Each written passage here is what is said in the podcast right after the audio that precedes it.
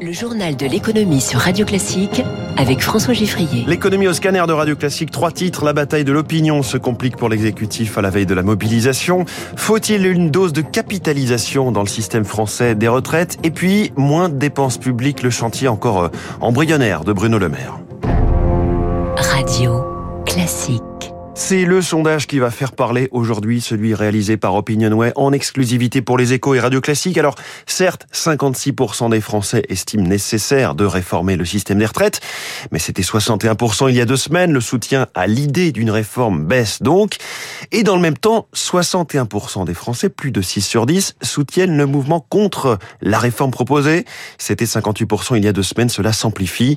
Les syndicats veulent en profiter dès demain avec la deuxième journée de mobilisation. On connaîtra cet après-midi le taux de grévistes dans l'éducation nationale, mais on voit déjà que dans les transports, la mobilisation est forte. Un TGV sur trois seulement roulera demain et un TER sur cinq, Zoé Pallier. Circulation fortement perturbée, alerte la SNCF, dont les prévisions pour demain sont assez proches de celles du 19 janvier dernier. Seul un TGV sur quatre circulera par exemple sur l'axe atlantique, un sur deux dans l'est, deux sur cinq dans le nord.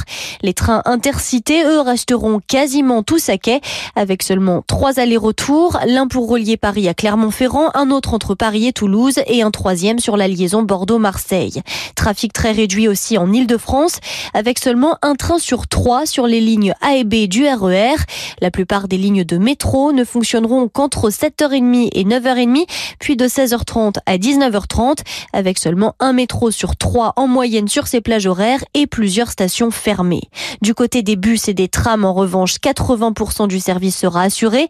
Enfin, la Direction générale de l'aviation prévoit l'annulation d'un vol sur cinq à l'aéroport d'Orly, un chiffre identique à celui de la première mobilisation. Zoé Pallier, enfin euh, toujours selon notre sondage Opinionway pour les échos et radio classiques, 63% des Français attribuent à l'exécutif la responsabilité principale du conflit actuel plutôt qu'au syndicat. Et là encore, c'est euh, en augmentation euh, d'un point. On reparle de ce sondage hein, qui va vraiment faire parler avec Bruno Jambard, le vice-président d'Opinionway. C'est lui qui l'a réalisé, cette étude. Invité du journal de 8 heures tout à l'heure sur Radio Classique. Alors, parmi les multiples aménagements proposés, 7000 amendements hein, qui seront étudiés à l'Assemblée, de nombreux députés souhaitent qu'une dose de capitalisation soit ajoutée afin de sauver le, régime par répartition. David Lisnard, le maire euh, Les Républicains de Cannes, l'a redit hier dans le journal du dimanche. La capitalisation, c'est un, dispositif sans doute mal compris des Français, mais qui pourrait pourtant profiter à tous, selon Jérôme Dédéian, associé de tous sur mesfinances.com et président de Mon Partenaire Patrimoine un effet boule de neige qui n'est pas une escroquerie à la Ponzi, mais qui est bien l'idée que l'intérêt qui s'accumule sur l'intérêt fait que l'effort d'épargne de début hein, qu'on a mis de côté va donner des petits en libérant beaucoup de puissance dans la durée. Ça, c'est la première chose. La deuxième chose, c'est que la capitalisation, eh ben, elle est placée en actifs risqués, et le temps absorbe hein, le risque de ces actifs, et notamment en actions, donc dans le financement de l'économie productive. Donc, elle crée de la richesse qui elle-même va générer bah, des cotisations et du PIB sur lequel on peut asseoir des cotisations retraite. Euh, et donc, plus on a d'activité économique, bah, plus les régimes de retraite sont solvables parce qu'ils encaissent le profit de ce qu'on peut prendre sur la richesse économique créée. Jérôme Dédéian avec Éric Mauban. Faut-il de la capitalisation et comment l'introduire dans le système? L'Institut Sapiens a travaillé sur le sujet et fait une proposition très intéressante. On en parle avec son président Olivier Babot tout à l'heure à 7h15. La France s'apprête à franchir le seuil symbolique des 3000 milliards d'euros de dette publique, soit 113% du PIB. C'est un record et sur ce montant, de 2017 à aujourd'hui, notre dette a progressé de 700 milliards. Facture euh, alourdie par les deux crises successives du Covid, plus de 300 milliards euh, d'euros rien que pour les aides aux entreprises et celle des énergies, 110 milliards d'euros hein, pour tous les boucliers euh, tarifaires et les aides, les chèques carburant et autres indemnités inflation.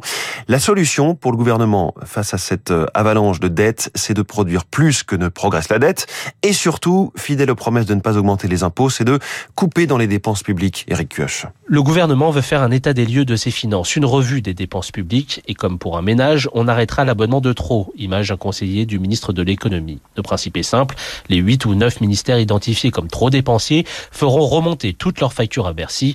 L'objectif est d'avoir d'ici le printemps un panorama clair pour savoir où il convient de serrer la ceinture. En parallèle, sont organisées en février des assises des finances publiques, un grand raout avec économistes, élus et acteurs économiques français et étrangers pour recueillir leur point de vue. L'enjeu, c'est d'arriver à des résultats, a promis Bruno Le Maire début janvier. En revanche, difficile de savoir où les économies seront réalisées.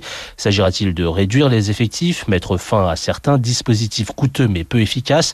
Il est encore trop tôt pour le dire, tempère Bercy. Si décision il y a, elles seront prises dans le budget 2024. Cette chasse aux dépenses est amenée à se reproduire chaque année avec en ligne de mire un déficit à moins de 3% en 2027. Euh, Bruno Le Maire qui parlait donc hier au journal du dimanche, il dit aussi que l'inflation devrait refluer dès mi-2023.